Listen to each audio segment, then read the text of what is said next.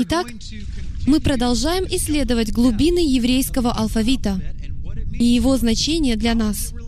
Какое он имеет отношение к нашей действительности? Как из этих букв получаются слова, способные изменить нашу жизнь? Как выглядели первоначальные пиктограммы еврейского алфавита? Многие люди начинают изучать иврит просто потому, что хотят знать новый язык. Им хочется научиться говорить на иврите. Они исследуют древнееврейскую письменность и пиктографию только для того, чтобы испытывать чувство гордости от того, что они изучают что-то важное. Но позвольте вам кое-что сказать. Мы здесь ничего не изучаем ради самого изучения.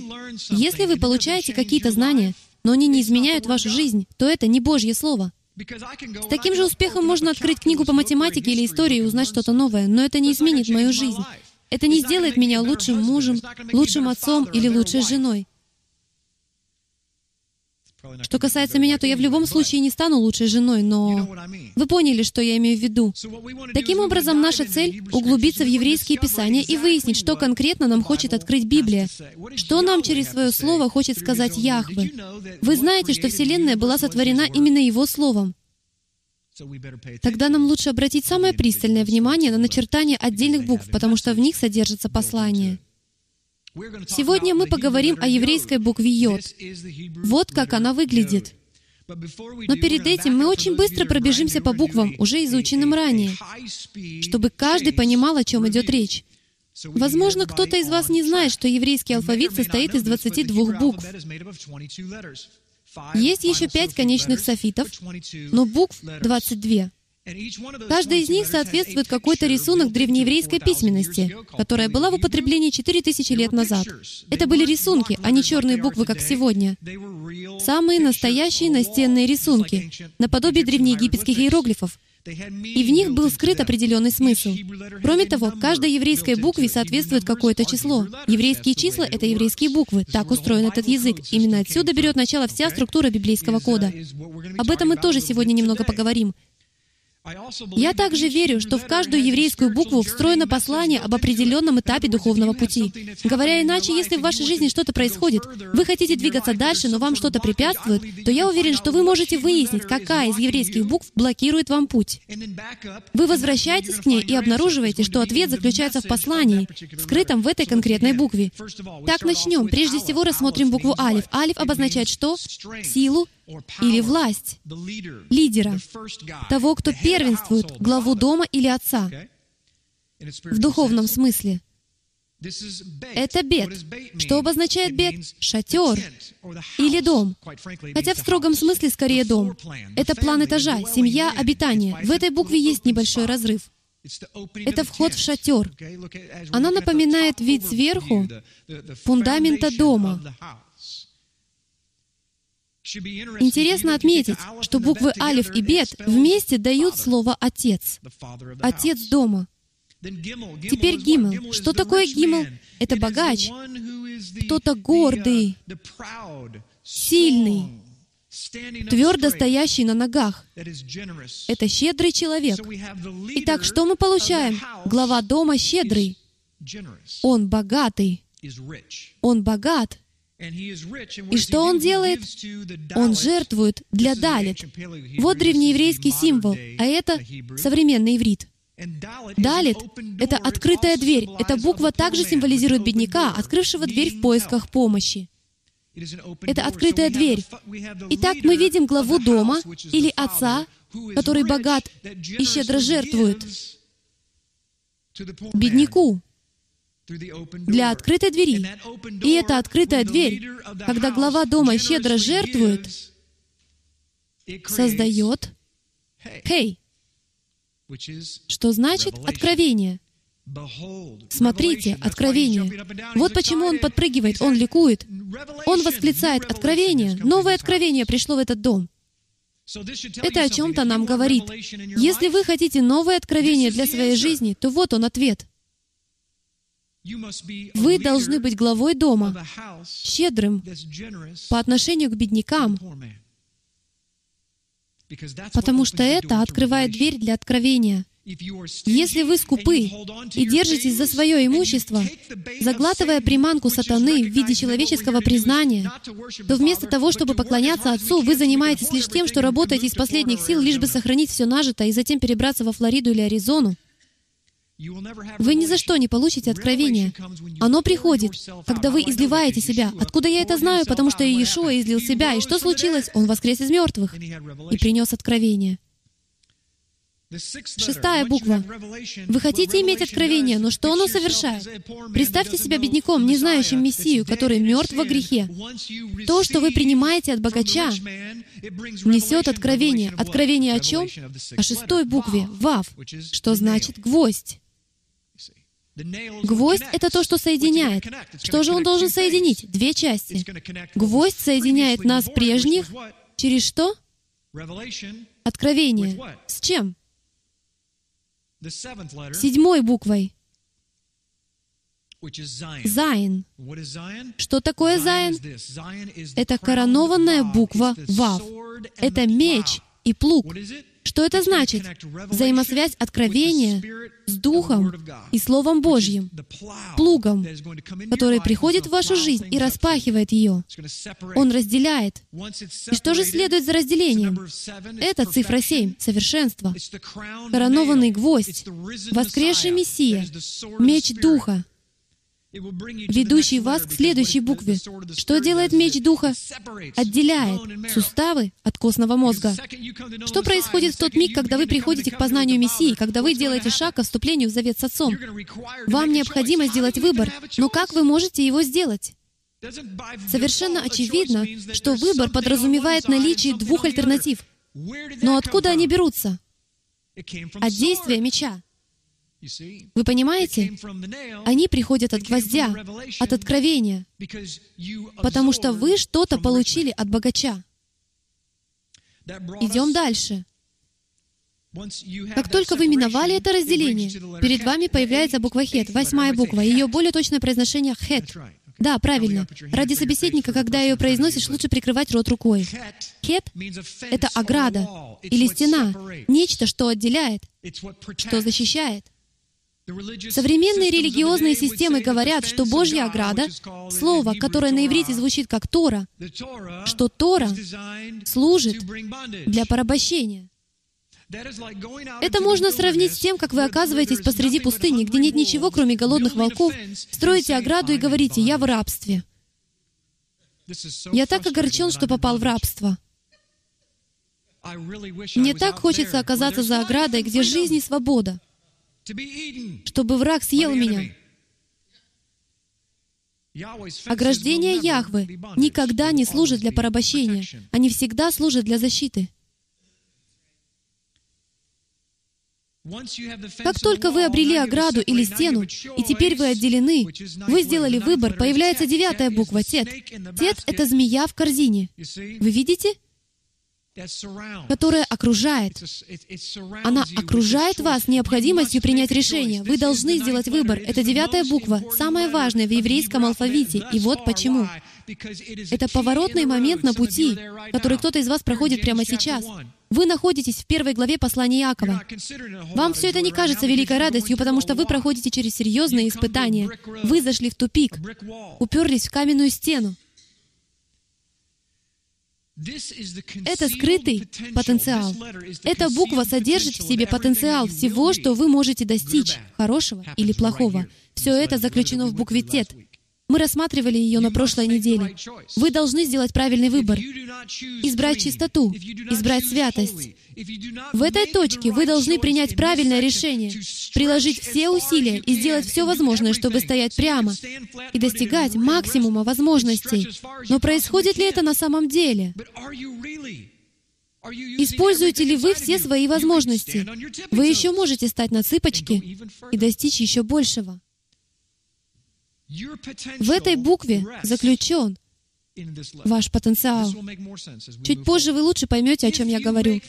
Приняв неверное решение, вы остаетесь в корзине со змеей. Позвольте поднять одну тему, вызывающую множество споров. Она освещена в Писаниях, но, как неудивительно, практически не звучит со сцены трибун христианских церквей. Бог посылает Хасатана для вашего блага. Вы знаете о том, что Бог создал зло? Прочитайте об этом сами. Он создал как добро, так и зло. Хотя то зло, которое Он сотворил вначале, не было тем злом, которое мы видим сегодня. Вначале зло представляло собой отсутствие света, но согрешивший человек перевел его на совершенно новый уровень. Эта тема заслуживает отдельной проповеди. Если вы верите в Мессию, то разве вы чем-то лучше Иова? Разве Яхве не послал врага к Иову ради блага последнего? Кто мы такие, чтобы считать, что помещены в инкубатор от врага только потому, что верим в Иисуса?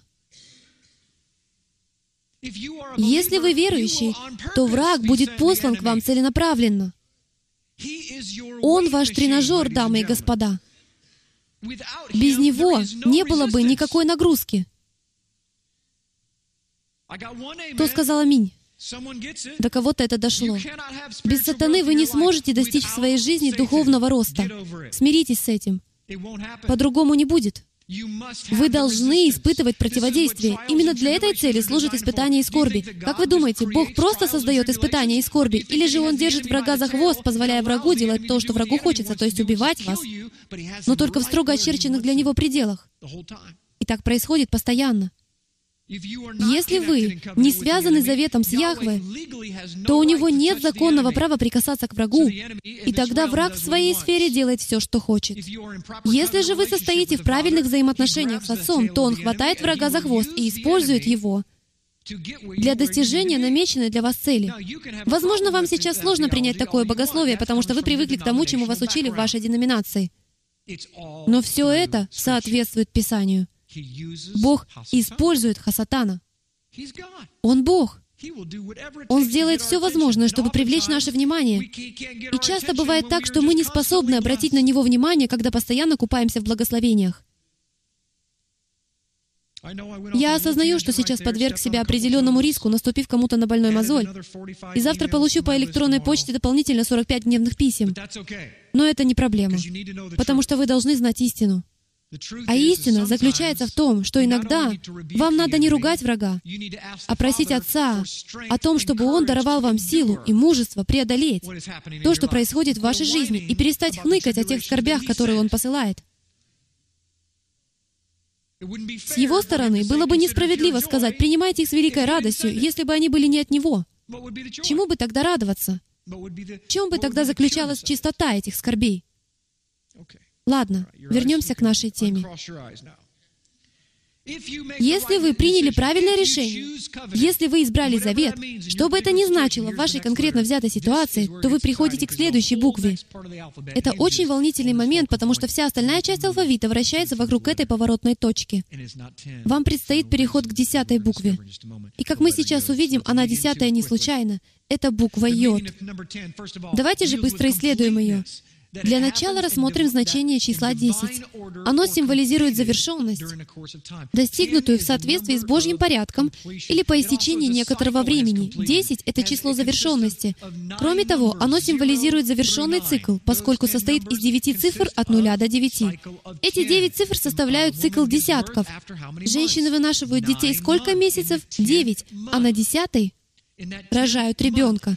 Именно в десятый месяц появляется новая жизнь. Это завершение полной последовательности. Десять — это порядковое совершенство.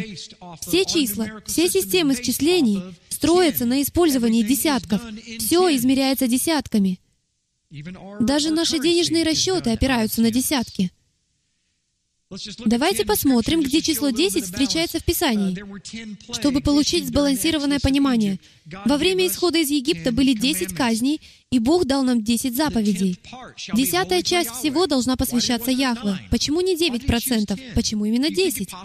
Не кажется ли вам, что это имеет какое-то отношение к букве Йод? 10 дней трепета, начиная с первого дня месяца Тишрей, осеннего праздника Труп, до десятого дня этого же месяца, кульминацией которых становится Йом-Кипур, в десятый день Тишрея.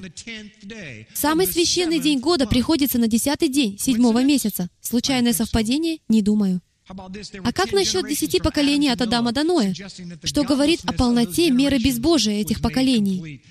Также было десять поколений от Ноя до Авраама. Случайность? И это говорит о полноте меры благочестия этих поколений. В молитве Господней 10 пунктов. Вы знали об этом? Я пересчитал их. Почему? Потому что умею считать до десяти. Знаете ли вы, что Антихрист будет контролировать 10 земных царств? Почему 10? Бог требовал, чтобы его народ возвращал ему 10% под названием десятина. Вам это известно. Это библейская заповедь. Он требовал 10 гер выкупа за первенцев мужского пола. Это очень увлекательное исследование, но у нас нет времени углубляться в него. Скажу лишь, что выкуп был равноценен половине сикля серебра. Если ты был первенцем мужского пола, то тебя должны были принести в храм и выкупить. Ты чего-то стоил, и эта цена составляла 10 гер.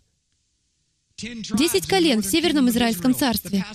Пасхального агнца выбирали в десятый день первого месяца. Вы видите параллель с Йом-Кипуром. Самый священный день года — десятый в первом месяце.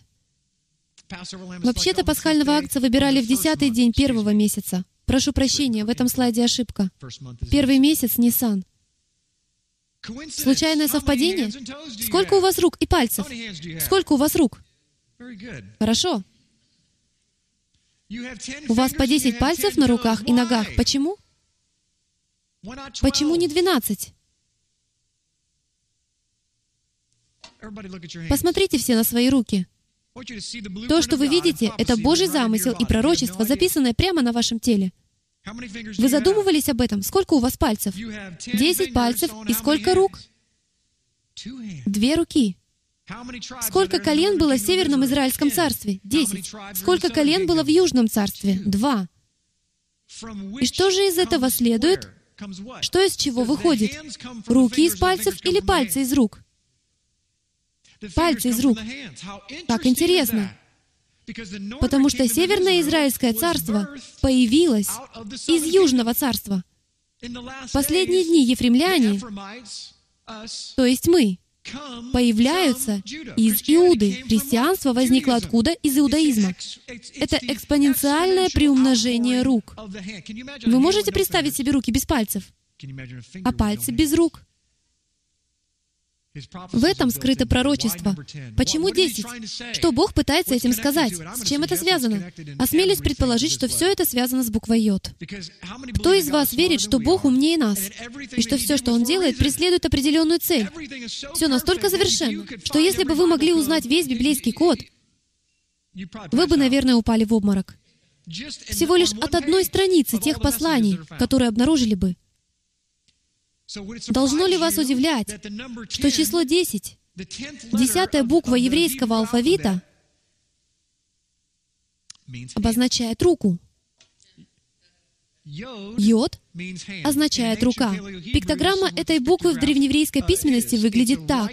Это правая рука с разжатой ладонью. Это открытая ладонь. Правая рука силы. Потрясающе. Где мы встречаем это в Писании? Иешуа воссел. Где? Почему не по левую руку от отца? Что плохого в левой руке? Когда-то я играл в бейсбол и был питчером в резервном составе команды. Я так сильно завидовал питчерам левшам. Почему? Потому что когда в команду приходил левша, то даже не имело значения, как он умеет бросать мяч. Если ты был левшой, то место в основном составе тебе обеспечено. Питчер левша — большая редкость. И потому на таких парней в школьных и детских командах огромный спрос. Так может, и Иешуа следовало бы воссесть по левую руку от Отца? Почему одесную? В самом деле, кто-нибудь может мне ответить, почему он воссел по правую руку от Бога? Неужели левая рука Бога чем-то хуже? Может, он повредил ее, когда творил Вселенную? Что с ней не так? Ничего. Причина в том, что это пророческое действие. Правая рука имеет отношение к десятой букве Йод, которая является первой буквой в имени Бога. Иешуа должен был воссесть именно одесную Отца. Правая рука — это рука силы. Мы вернемся к этому через минуту. Это значит рука, ладонь, работа или дело. Это рука, а рука что-то делает. У вас 10 пальцев, потому что они взаимосвязаны с буквой «йод», которая представляет собой свершающую руку силы. Давайте прочитаем. Псалом 118, 73. «Руки Твои сотворили меня и устроили меня. Вразуми меня, и научусь заповедям Твоим». У нашего Бога есть руки. Но сотворил ли Он вас в буквальном смысле руками? О чем здесь идет речь? Автор псалма говорит о Божьей силе. Вы сотворены Его силой. Давайте рассмотрим это чуть подробнее. Сила олицетворяет власть. Она олицетворяет могущество, ваши способности. Если у вас есть руки, то вы способны сделать что-либо, вы можете творить. Вы способны на свершение, когда у вас есть руки. Конечно, это не значит, что без них вы ни на что не способны. Но вы понимаете, о чем я говорю. Ваши руки творят. Рассмотрим еще раз следующее. Это имя Яхвы без одной буквы. Это Хей Вав Хей. Но здесь в Божьем имени не хватает первой буквы. Это буква Йод. Йод — это правая рука силы. Давайте кратко рассмотрим имя Бога, чтобы вы могли увидеть его смысл. Я мог бы учить о Божьем имени целый час, но сейчас сделаю лишь краткий обзор, чтобы вы могли оценить послание Евангелия, вписанное в имя Яхвы. Йод Хей Вав Хей. Правая рука силы. Кто помнит, что олицетворяет буква Хей? Откровение, а также открытое окно, символизирующее откровение. Вы открываете окно, вдыхаете свежий воздух, и это символ откровения. Что же символизирует Вав? Гвоздь. И затем опять следует откровение. Итак, что получается? Рука силы протягивается через окно, принося откровение о гвозде, что дает вам откровение. Рука силы приносящее откровение о гвозде, которое дает откровение, приходящее постоянно. Вот почему здесь два откровения. Здесь не только откровение о гвозде, дамы и господа. Из-за этого мы увязли в религии на 25, 30, 40, 50, 60, 70, 80, 100, 2000 лет, потому что все, о чем мы говорим, это лишь первая часть Божьего имени. Первая часть имени Яхвы — это сила откровения о гвозде, и это превосходно. Но автор послания к евреям в главе 6 говорит, это уже пройденный этап, потому что существует новое откровение. Это второе откровение.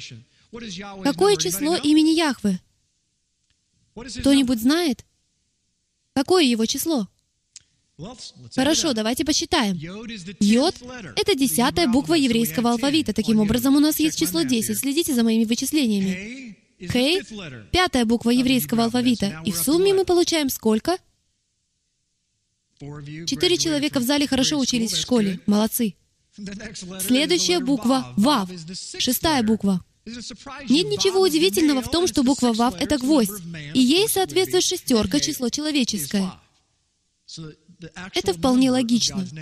И, наконец, Хей, 5. Таким образом, число имени Яхвы — это 26. Об этом числе можно было бы сказать многое, но буквально позавчера вечером я кое-что обнаружил и чуть не упал со своего стула. Кто знает, какое число моего имени? 22. Правильно. Второе послание Тимофею 2.2. Что слышал от меня при многих свидетелях, то передай верным людям, которые были бы способны и других научить. Готовь учеников, отправляй их в народы. Итак, мне пришлось исследовать этот вопрос, потому что, увидев это, я ничего не понял. Это очень, очень сложная математика. 26 — это рептигит по основанию 3 и по основанию 12. Тем из вас, кто не понимает, что это значит, я не смогу объяснить суть подробно, разве что в общих чертах. Для числа 222, как рептигита по основанию 10, соответствие с числом 26 можно получить только по основанию 3. Вы можете исследовать этот вопрос сами, это очень интересно. Я не буду объяснять, что значит по основанию 3, потому что сейчас не лекция по математике. Но вы можете сами убедиться, если исследуете этот сложный сложный вопрос, что число 26 соответствует числу 222, если этот рептигит вычислить по основанию 3. Кроме того, это единственное число, полученное по основанию 12, которое соответствует рептигиту 22. Я нахожу чрезвычайно примечательным тот факт, что эти два числа взаимосвязаны с числом имени Яхве. Кроме того, это придает особую глубину числу моего собственного имени ввиду взаимосвязи по числу 12 с 12 коленами Израиля. Яхве взаимосвязан с 12 коленами даже в сложной математике. Такое ощущение, что именно он ее изобрел. Взгляните на это. Кто из вас знает, что йод — это единственная еврейская буква, плавающая в воздухе? Это единственная буква еврейского алфавита, которая не прикасается к земле. Она парит, словно подвешенная в воздухе. Это сила, сходящая свыше, которая окружает вас со всех сторон. Ее нельзя связать. Йод считают начальной точкой Божьего присутствия во всем сущем. Это искра Духа во всем. Каждая буква начинается с чего? С движения пера по бумаге. Но для создания буквы «йод» достаточно четверти секунды. В каждой букве еврейского алфавита заключена Божья сила. Каждая из них — начало его имени. Каждого человека вложена сила Яхве, если он распознает йод во всех буквах, потому что она представляет собой простой штрих. Это точка. Помните фразу «ни одна йота» или «ни одна черта»? Это сказано именно о букве йод. Йод, извините, это символ смирения. Сила приходит от смирения. Это самая маленькая буква в еврейском алфавите, но знаете ли вы, что она встречается в Библии чаще всех остальных? Сила Божья, буква, которая употребляется чаще других. Знаете ли вы, что реже всего встречается буква Тет, девятая буква, символизирующая змею в корзине. Как интересно, рука об руку, этот выбор. Второзаконие, глава 7, стих 7. «Не потому, чтобы вы были многочисленнее всех народов, принял вас Яхве и избрал вас, ибо вы малочисленнее всех народов». Эта буква стала прародителем греческой. Так сложно вспомнить, как она произносится. А ну-ка напомните. Йота. Почти идентично. Было так сложно догадаться.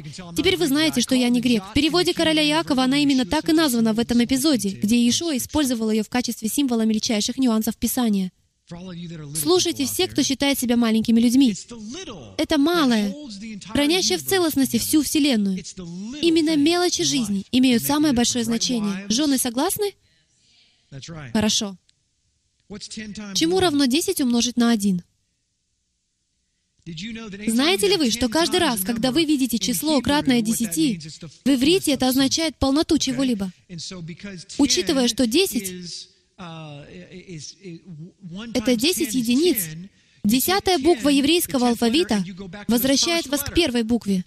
И что же это за буква? Алиф. И что она символизирует? Силу главы. Так? Таким образом, 10 — это полнота силы главы. И это вполне логично, потому что речь идет о Божьей силе, о первой букве Его имени. Это йод. Йод — это полнота алиф. А теперь давайте кратко рассмотрим несколько слов, начинающихся с этой буквы, а затем перейдем к букве Кав. Йод, десятая буква. Йод или яд означает рука или сила. Яда, что значит хвала. Иуда Иуда. Вот что значит это имя — хвала. Потому что корневое слово для этого имени — яда. Яда также означает познать, в том числе в смысле интимной близости. Яхве, что значит Господь. Если в вашей Библии это слово напечатано большими буквами, то знаете, что ему соответствует Йод, Хей, Вав, Хей. И еще одно слово Ира, что значит бояться или благоговейный трепет. Взгляните на взаимосвязь между словами, начинающимися с йод. Рука, сила, хвалить, познать, яхве, страх, почтение. Вы считаете случайным совпадением, что все эти слова взаимосвязаны друг с другом? Что они начинаются с одной и той же буквы. Переходим к букве Кав. К этому моменту мы проделали путь от главы дома, богача, который жертвует бедняку, открывает дверь откровения о гвозде, которое производит разделение, приносит ограду наставлений и направляет вас к принятию решения. Как только вы сделали правильный выбор, вам позволяется обрести силу в вашей жизни. Вы не можете обрести силу, не приняв решение, а решения никогда не даются легко. Никогда. Итак, теперь вы имеете силу, но для чего? Должно ли нас удивлять, что следующая буква после йод — это каф? Вот как она выглядела в древнееврейской письменности.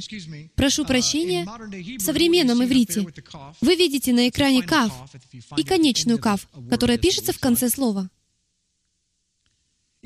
Ее гематрия 20, потому что это число соответствует 11 букве. Именно с 11 буквы начинается отсчет десятков. То есть после 10 букв 11 соответствует число 20, 12, 30 и так далее. Как видите, пиктограмма Кав напоминает радостное лицо. Мы еще вернемся к этому через минуту. Итак, Кав — это одиннадцатая буква, но ей соответствует значение 20. 11 — это число суда или беспорядка.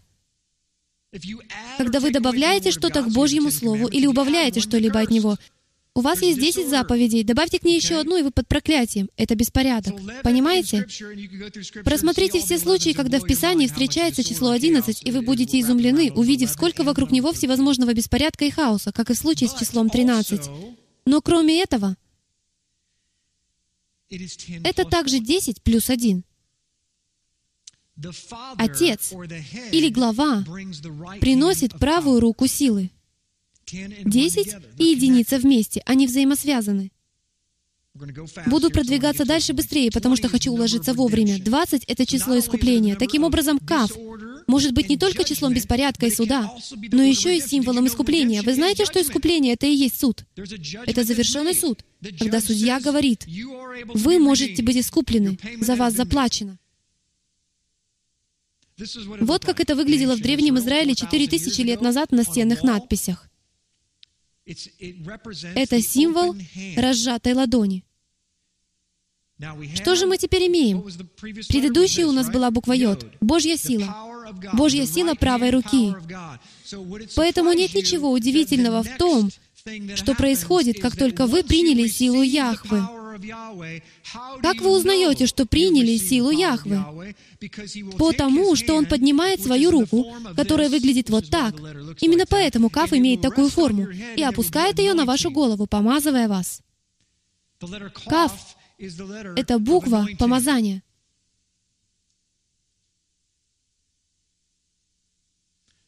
Рассмотрим пару аспектов, связанных с числами. В 20 лет становились солдатами. В этом числе заключено помазание для осуществления призвания. Это число помазания через возложение руки на голову. Значение буквы происходит от корневого слова «кафа», что значит «склониться». Об этом говорят Писания. И Иешуа ничего не выдумал, когда сказал, что нищие духом и кроткие будут вознесены, потому что Бог протягивает руку и поднимает вас только тогда, когда вы склоняете свои колени, только когда вы подчиняетесь, вы получаете новую жизнь. Вы воскресаете только после того, как умираете. Вы должны склониться. Вы не можете получить силу, не склонившись. Впервые вы склонились в момент принятия правильного решения и обрели право получить силу.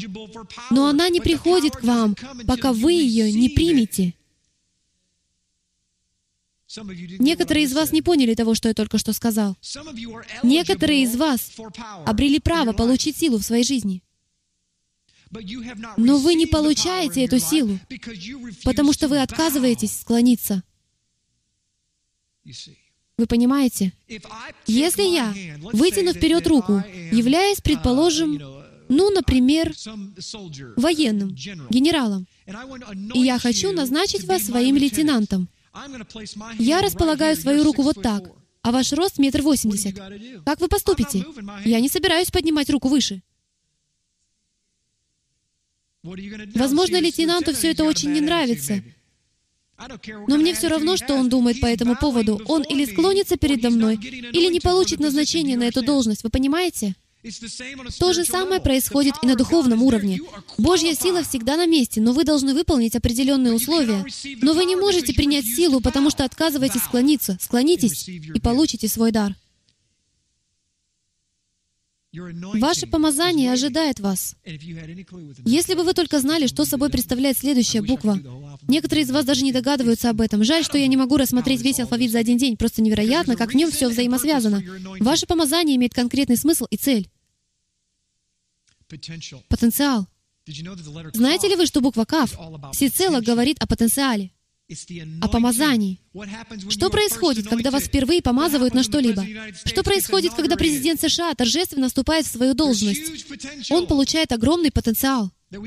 По крайней мере, нас раз в четыре года заставляют поверить в это, что у него есть потенциал. Когда кого-то впервые помазывают, он обретает потенциал. Таким образом, когда вы получаете силу и помазание, в этот момент у вас появляется такой потенциал, которого у вас в жизни еще никогда не было. А вот каким образом этот потенциал будет реализован дальше в вашей жизни, зависит вот от этого слова. Сейчас оно появится. Где же оно? О, слово убежало. До следующей недели. Но я все равно скажу, что это за слово. У вас никогда не будет больше потенциала, чем в тот момент, когда вы были впервые помазаны, когда вы приняли правильное решение. Проиллюстрирую это на примере, который каждому из вас понятен, потому что вы все пережили это. Когда вы впервые пришли к познанию Отца, когда вы приняли Иешуа как своего Мессию, вы были восторжены, как никогда. Ведь правда же? Я тогда был весь в огне. Мы называем это «гореть». Такие люди не просто ведомы огненным столбом, они внутри него. Куда делся Джонни? Он там. Не, я туда не пойду. Я не сумасшедший. Но Джонни лишь пританцовывает, исполненный жизни. Почему? Потому что он был освобожден. Ведь он сделал правильный выбор и был помазан Божьей рукой. Он никогда не будет обладать больше потенциалом и силой, чем в этот момент. Но почему? Потому что он только что вышел из воды. Понимаете? Когда был помазан Иешуа? Когда вышел из воды. Вначале он склонил колени, когда вошел в реку, согласившись с тем, что должен погрузиться в Слово Яхве. И он вышел с новым потенциалом. Но вы знаете, что требуется для того, чтобы вы могли сохранить свое предназначение? Если вы хотите достичь всего, к чему стремитесь, то рекомендую вам побыстрее усвоить и понять то слово, которое я сейчас произнесу. Подавление. Что? А я-то думал, ты скажешь какое-нибудь крутое слово. Что-нибудь революционно новое, как это делает Билл О'Рейли в завершении своей передачи. Кабачи или что-то в этом роде. Нет. Послушайте, вы должны научиться подавлять свой аппетит. Вы уже давно ожидали такой проповеди? Хорошо. Долгожданный момент настал. И я буду проповедовать об этом. Друзья мои, почему мы призваны поститься? В чем суть поста? В том, чтобы вы сбросили лишние килограммы и параллельно еще и стали более духовными? Вы отвергаете... Слушай, ты прекратишь? Эта маленькая леди Джессика во втором ряду проповедует вместо меня. Но это неплохо, такое ощущение, что ты слышишь Святого Духа дважды. Чувствую себя как дома, моя жена всегда такая. Вы смеетесь, а значит, хорошо понимаете, о чем я говорю. Но продолжим. Суть поста в том, чтобы отвергнуть себя. Отвергни себя. Вспомните завершение этого стиха. Кто хочет идти за мною, отвергни себя и возьми крест свой, и следуй за мною, так? Именно умерщвленная плоть, именно склоненные колени, именно отвержение самого себя приносит полноту вашего помазания. Если вы не подавите свой аппетит, это слово имеет двоякий смысл. Во-первых, ваш физический желудок, этот аппетит может выйти из-под контроля, не так ли? Но в духовном смысле вы должны отвергнуть физические проявления происходящего в духовном мире. Если же сказать по-простому, то вы должны отвергнуть свою плоть, ее желания. Потому что она желает только одного — вернуться на две буквы назад и сделать неправильный выбор. Она будет сражаться за то, чтобы подняться вверх по еврейскому алфавиту, в то время как ваш дух сражается за то, чтобы опуститься глубже, вплоть до 22 буквы. Вы знаете, какая 22 буква? Открою вам прямо сейчас. Это Тав. А вы знаете, что такое Тав? А вот что. Это крест. И вы знаете, что это означает? Завет. Если в своей жизни вы достигли последней буквы еврейского алфавита, то вы во всей полноте завета с Творцом, обладая всей полнотой 22 пройденных букв, которые дают вам все, что вы только можете представить. Вы проникли в ДНК Бога.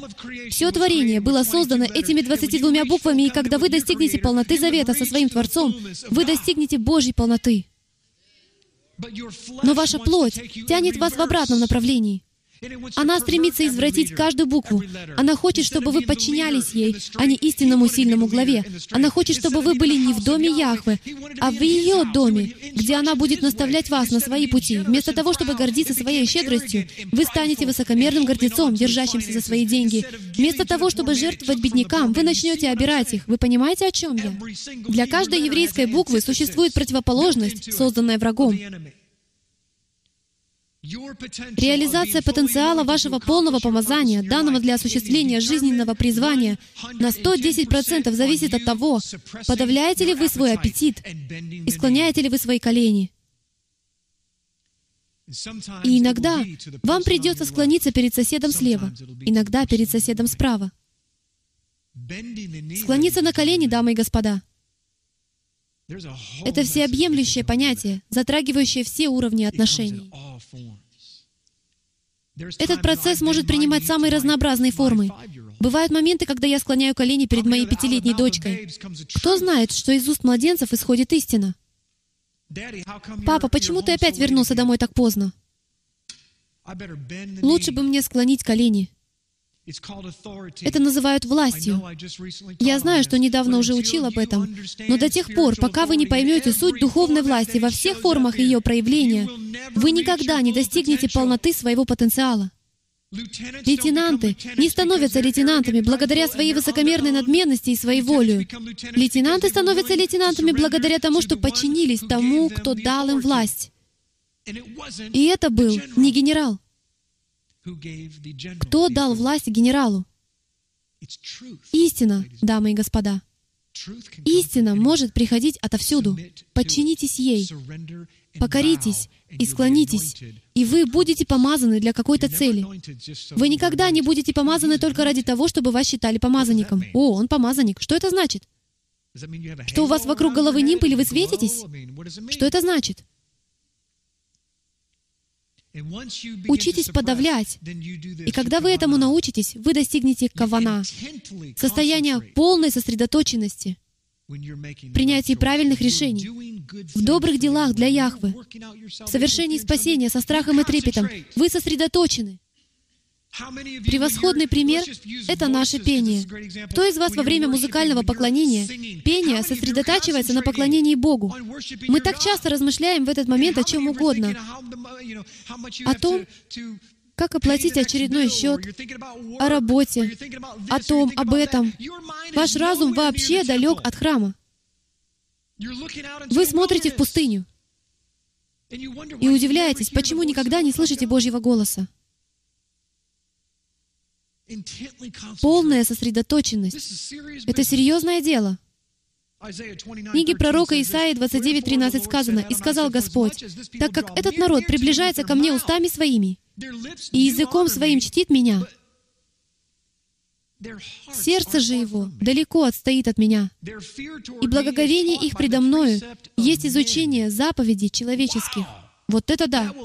Вот так проповедь! Вы знаете, о чем здесь на самом деле говорится? Кто-то сказал вам, что надо бояться Бога. Поэтому вы боитесь Бога, потому что кто-то сказал вам, что так надо.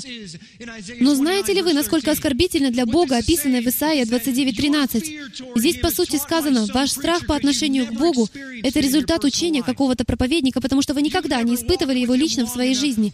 Вы никогда не были настолько близки к Богу, вы не склоняли колени, вы не падали ниц на землю от Божьего страха, пережитого вами в какой-то жизненной ситуации. Вам все это незнакомо. Ваш страх поддельный. Некоторые из вас вообще не знают, что такое страх Божий. Когда Мессия вернется, и перед Ним склонится всякое колено, могу заверить вас, что на планете Земля не найдется ни одного человека, который поднимет вверх руки и скажет «Слава Богу!» Ни одного. Я могу показать вам это в Писании. В Библии сказано, что у всех без исключения сердца будут таять от страха. Вы понимаете? Тогда не будет такого. Ой, не могу дождаться, когда придет Иисус. Аллилуйя! Эй, посмотрите, вон он там на облаках. Ну давай же скорее, мы ждем, уже пора. Устроим вечеринку. Вы упадете ниц и будете грызть песок, потому что будете так напуганы. Вы устрашитесь своего царя впервые. Рекомендую вам познавать Его сейчас. Что же значит, мы должны бояться Бога? Да. Он не ваш земляк, не ваш приятель. Он Творец всей Вселенной. Мы всего лишь пылинка в Его руке. Мы даже не заслуживаем того, чтобы жить из-за нашего греха. И если бы не кровь Его Сына, то никого из нас сегодня уже не было бы. Я дал еще один повод для гневных писем в понедельник. «Вот, я начертал тебя на дланях моих. Стены твои всегда предо мною.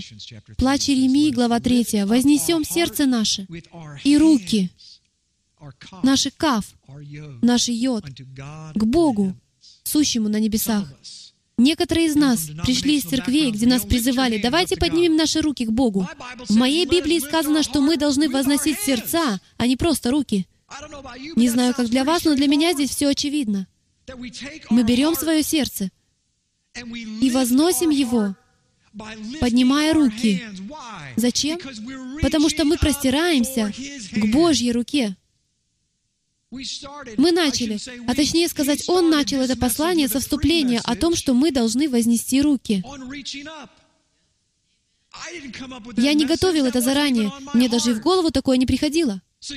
Поэтому вы должны отнестись со всей серьезностью к тому посланию, которое Бог пытается передать вам сегодня. Я увидел эту взаимосвязь только сейчас. Бог хочет, чтобы вы простирали к Нему свои руки, чтобы Он мог помазать вас для определенной цели в этом земном мире. Эта земля проклята не из-за Хасатана, а из-за вас и меня. Из-за того, что мы не исполняем свое предназначение. Вы знаете, насколько просто отобрать это земное правление у Хасатана? За одни сутки. Достаточно всем людям принять решение следовать за Яхве в своем помазании, и игра окончена. Одни сутки, в течение которых люди изберут склониться перед правильным царем. Притчи, глава 31, стих 20. «Длань свою она открывает бедному, и руку свою подает нуждающемуся. О какой букве здесь идет речь? Гимел. Она простирает руку. Она богата своей жертвенности. Рассмотрим несколько слов, начинающихся с буквы «Кав». Это слова, говорящие о Боге. Кисей — это престол. Разве должно нас удивлять, что одно из самых распространенных Библии слов, начинающихся с буквы «Кав», — это престол. Где можно обрести помазание, дамы и господа, во святом святых? И что там находится? Божий престол. Разве не потрясающе, что еще одно из очень распространенных слов, начинающихся с «Кав», это «кетер», что значит корона. А где находится корона? На голове царя, который восседает на престоле. Не менее потрясающе, что в святилище являлось то, что называли славой, ководом Яхвы. И это все слова с буквы Кав. А как насчет вот этого? Канав. Крыло. Чье крыло? Зачем нужны крылья? Что делают Божьи крылья? Несут. А еще что? Скажите, где вы находитесь? На или под крыльями? Под. Таким образом, что они делают? Покрывают вас. Прекрасно. А вы даже не догадывались, что знаете иврит. Кафар. Покрывать. Вы видите взаимосвязь? Как вы думаете, какое слово будет следующим? У нас уже есть престол, корона, слава, крыло покрывающие крылья. Так должно ли нас удивлять, что херувимы, точнее было бы произнести крувим, херув, и совсем не шоколадный. Херув, херувим. Что он осенял? Божий престол. Это позволяло являться Божьей славе. Все взаимосвязано с помазывающей рукой. Это удивительно. Знаете ли вы, что 52% всех слов «престол» во всех 12 исторических книгах Ветхого Завета находится в третьей книге Царств, которая по счету 11 -я. Это Каф. 52% всех слов «кисей» находятся в одной книге. И какая она по счету? Одиннадцатая книга Библии, что соответствует одиннадцатой букве Кав. А теперь взгляните на это. Что это? Я уже потратил 30 минут на букву Кав, но напомню вам еще раз. Это буква Кав. Но давайте представим, что мы смотрим сверху вниз на какую-то схему. Что это?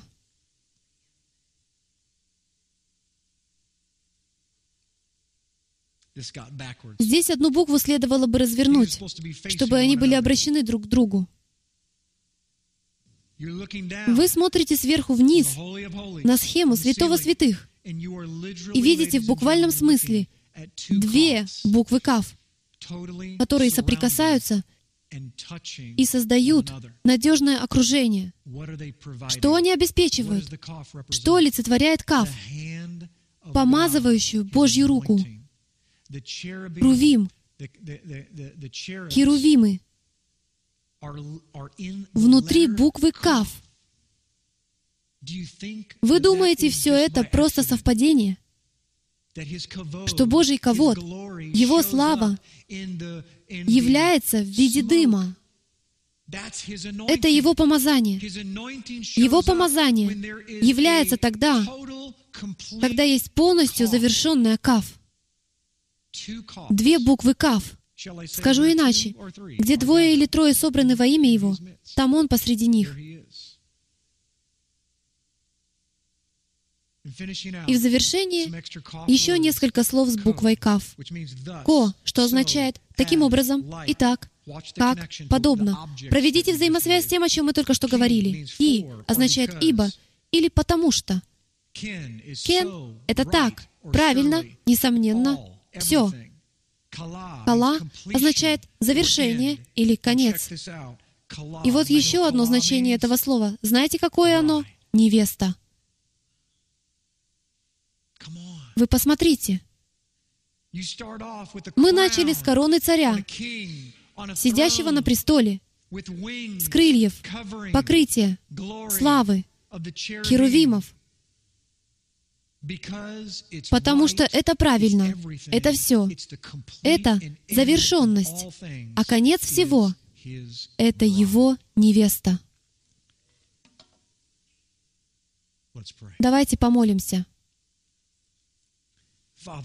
Отче, мы предстоим сегодня пред Тобой и славим Тебя за то, что Ты покрываешь нас своими крыльями, даже когда мы этого не заслуживаем, даже когда мы не знаем о том, что Ты покрываешь нас. Спасибо, что прикрываешь наши спины. Отче, мы благодарим Тебя за Твою славу и за Твою силу. Благодарим Тебя за Твой венец, за Твою мудрость, Твое знание, Твое понимание, Твое развлечение. И прежде всего, за то, что Ты учишь нас любить.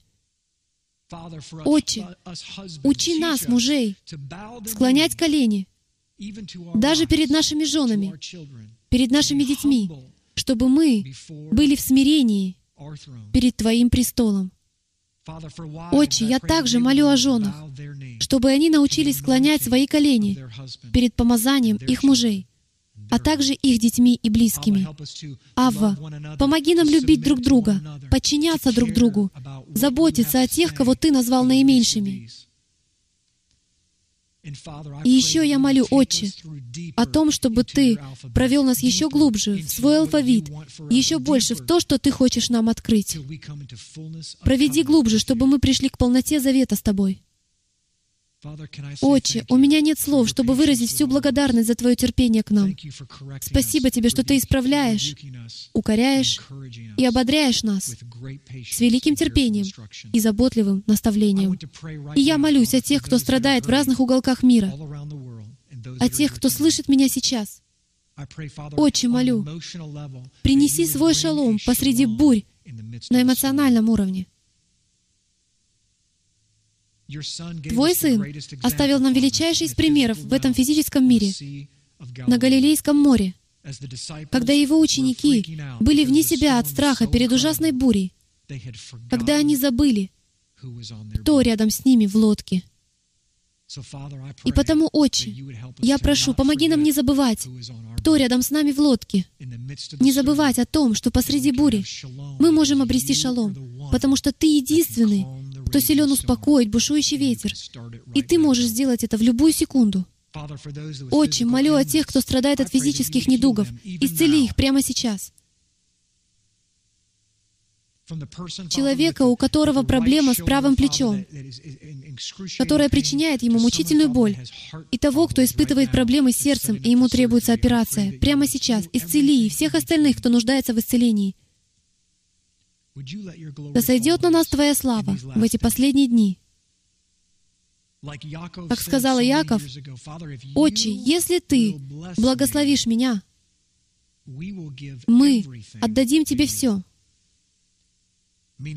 Это значит, что если Ты будешь с нами, если Твое присутствие будет сопровождать нас, то мы отдадим Тебе свои жизни без остатка, чтобы каждый человек на этой планете познал Тебя и вошел в завет с Тобой. Обличай нас, если мы нуждаемся в обличении. Ободряй нас, когда мы нуждаемся в ободрении. Дари нам любовь, когда нас никто не любит. И все сказали «Аминь».